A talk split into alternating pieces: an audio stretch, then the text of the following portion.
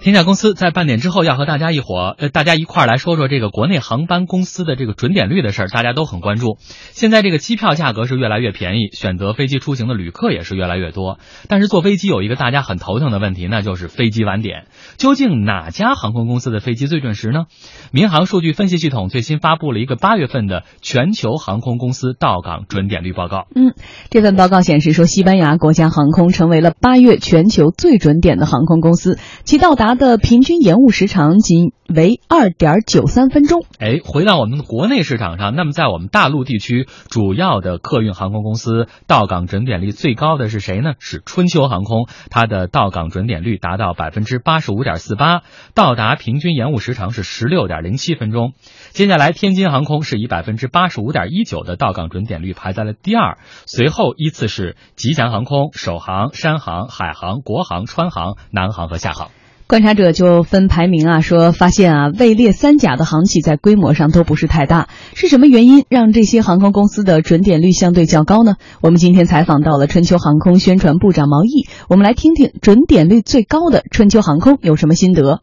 从外部的因素看呢，今年的整个八月，外部因素呢应该说是创造了比较好的一个条件。包括今年的暑假期间，这个台风季的影响对于东南部沿海，包括广东深圳这一方面的主要的干线的航班影响是比较小的。那从我们公司的内部因素来看，今年以来，包括民航局、包括航协等等，对于整个民航业的整点率啊，都是作为一个非常主要的任务。那春秋航空呢，也是把提升航班准点率作为一个非常重要的。首要的任务来抓，那重点加强了航班计划性的这个编排工作，降低了由于公司原因造成的航班延误。嗯，毛毅同时提到呢，对于早上第一班进出港的航班进行严格的管理，会给航班准点提供有力的保障。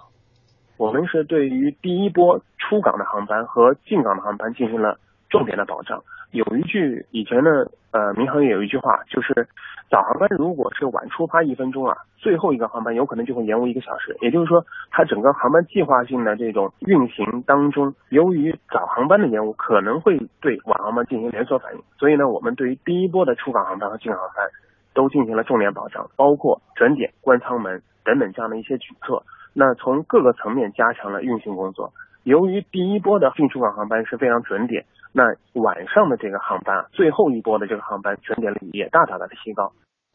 横向比较一下，国内的航空公司准点率还有很大的提升空间。像前面说到的西班牙国家航空，准点率呢可以达到百分之九十八以上；而在亚太地区排名第一的日本跨洋航空，准点率呢也超过了百分之九十六。相比之下，国内的主要航空公司的准点率还依然不到百分之九十。嗯，如果纵向比较的话，按照非常准此前发布的二零一六年暑期出行大数据报告，今年暑期的机场准点率和航企准点率相比去年。年呢都有了一个明显的提高，像海口的美兰机场是成为了全国最准点的机场。哎，其实说到这个美兰机场，尽管它是最准点的，但是其实在刚刚出炉的这个准点率报告当中，它其实也是百分之七十八点五八的这样一种准点率。并没有大家预期当中的那么高，但是说回来，现在呢，呃，有媒体做过这个航班舒适度指数的一个报告，会发现大家其实在这个舒适度方面，超过百分之二十一的受访者会认为是准点率是衡量航班舒适程度的一个重要的指标。但是回到整个的这个准点率影响的因素来说，有很多，你比如说航路天气对于飞行来讲是不是安全，还有。所在的这个机场的吞吐量，包括空中管制，还有航空公司本身的这个调配啊、飞机性能等等问题。所以李欣觉得，作为一个游客，呃，作为一个普通的旅客，我们怎么来客观的评价这个航空公司它的准点率？呃。这样啊，第一个呢，我觉得这个准点率呢，好像按这个数据统计呢是有两个，至少有两个重要，一个是叫承运人的准点率，就航空公司的；一个是叫机场准点率。嗯，事实上，在某种程度上，机场的准点率呢比航空公司的要更重要，因为好像有统计说呢。航空就是这个飞机的这个准点率或者误点率中间，那航空公司的运营呢？这个原因，比如说效率高低，可能能占百分之四十二点几。嗯，但是呢，这个叫叫空空域资源，就是这个流量管制呢，大概要占百分之二十几。嗯。然后呢，好像是这个叫什么灾害天气啊什么的，占百分之二点几啊，二十点几。然后地面维护呢，还占百分之三点几，剩下还有一部分是突发事件啊。那事实上呢，跟机场相关的，比如这个流量管管管制这一块呢，加上天气。就比航运公司的这个要占的分量要大。嗯所以某种程度上呢，有这种说法，就是国内的航空公司或者叫航班的这个准点率，更大的是跟这个机场的这种叫流量管制是有关的。嗯因为亚洲，比如亚洲，特别是中国这种叫航空的这个产业发展的非常快，但是呢，机场建设还没跟得上这个发展。就机场建设也快，但是呢，它的航空的这种叫航线呀，这个乘客的发展更快。要不咱们此前谈说中呃北京要建新机场，嗯很简单，就是原来的首都机场运量已经到天花板了，说每天好像有几百几几多少万架，还是说是降落不了的。嗯在这种情况下，这种误点啊，什么误班会很正很很正常。所以这块儿看呢，就是它跟首先跟这个产业相关。嗯第二个，咱们就说。乘客虽然说，哎，这个舒适度刚刚说的，说这个准点率排很重要，嗯但是买票不是这样的。买票，管我个人肯定国航嘛，那几大行我肯定就安全性和它的稳定度肯定是我排在前面的，这是第一。但恰恰现在有这么一个特点，就是小的航空公司，它的准点率很高。嗯原因其实呢有多方面，但是有一点就是，它跟这个相关，就是什么呢？就是这种大的这种机场，像北京、呃北京啊、上海，它的机场准点率就比小的要低，因为吞吐量大嘛。你想就知道，航班密集度高，吞吐量大，所以呢，它的这个准点率就低。嗯它低就意味着你的航线主要是以这种大的北京到上海什么的这个呢，自然受影响。你小的你说去昆明。那昆明的这种，它原本呢，它这个就相对要资源要充分，嗯所以它误点率很低。所以理论上，大家本能的都知道，这个准点率呢不一定跟航空公司的这个叫管理的效率有特别直接的关系。嗯所以真正在买票的时候，可能还是考虑它的综合的这个，比如安全性啊，啊，航空公司的实力啊，买的飞机的这个品牌啊、大小啊，可能跟这些更有关系。嗯，好的。那么这么多综合因素作用下的这种航班的准点率的呃比较，接下来呢，我们在广告之后会和大家继续来探讨，到底我们应该怎么样解决这个航班的准点率问题。三千年历史传承，六百年国宝国窖，五粮液坚守匠心，只为每一滴浓香。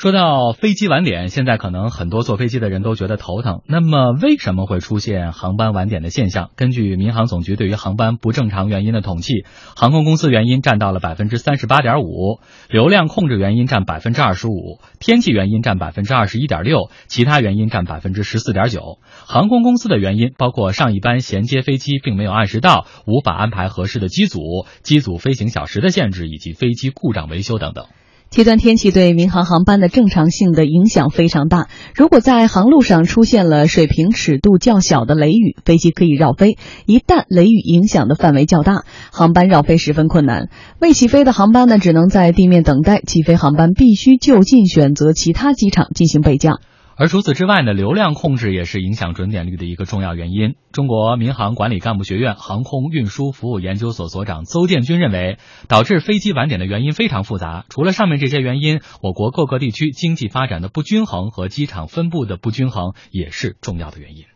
航空公司除了它自己的生产调度，除了它的现场的作业之外，那么它还涉及了机场的服务，还涉及了空域，涉及了这个空管的调度，当然还跟这个气候啊这些因素都有关系，甚至包括我们可所说的旅客的因素都有可能。所以这是一个很复杂的问题。我们机场的数量虽然现在是上来了，但是我们机场的分布均匀度，它的密度是有问题的。它不仅仅只是跟建设有关系，也跟我们整个国家的经济发展的不平衡有关系。我们可以看，无论是从人口密度还是从这个经济密度，东部沿海地区它远远高于这个中部啊和西部。那在这种情况下面，你的整个这个市场的集中度也基本上在这个东部，集中度越高，它可能对效益的影响就越大。那这种现象必然导致的就是我们在实际运行的过程当中和其他国家的差异比较大。我们事实上可以看，你说平均的这个准点率也并不是说那么就是不堪一击的这样一个现象。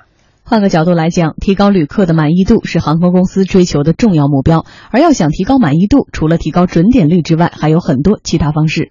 事实上，你可以想，一个人的旅行，他的满意与否，除了他正常这个旅途的体验之外，他和和其他的因素有重大的关系。比如说，他当天的情绪、现在出行的一种目的、内心的状态，都可以影响到这个问题。那我们不能简单的用一个说是否让旅客满意就当做一个衡量的标准。我们是不是能满足我们所讲到的运输的最基本的要求？也就是说，我们努力的去做好准点率，努力的去保全。这个旅客和他行李的安全，如果我们在这些问题上能够做得比较好，恐怕来讲，我们这是一个最基本的，也是一个最低的要求。你比如说像欧美发达国家，他们现在基本上采取的就是你的这种菜单式的满足。换句话说，你要什么饮料可以点，但是对不起，这是付费的，不是免费，跟我们所讲的这样一个消费的成本有关系。这是建立在一种交易机制上的这种满意。我觉得相比而言，和我们现在所讲的就是我。一切都免费的这种方式，可能容易满足的程度可能就不一样了。嗯，你看，在上个月底，我看到民航总局发了一个关于落实航班正常管理措施有关情况的通知，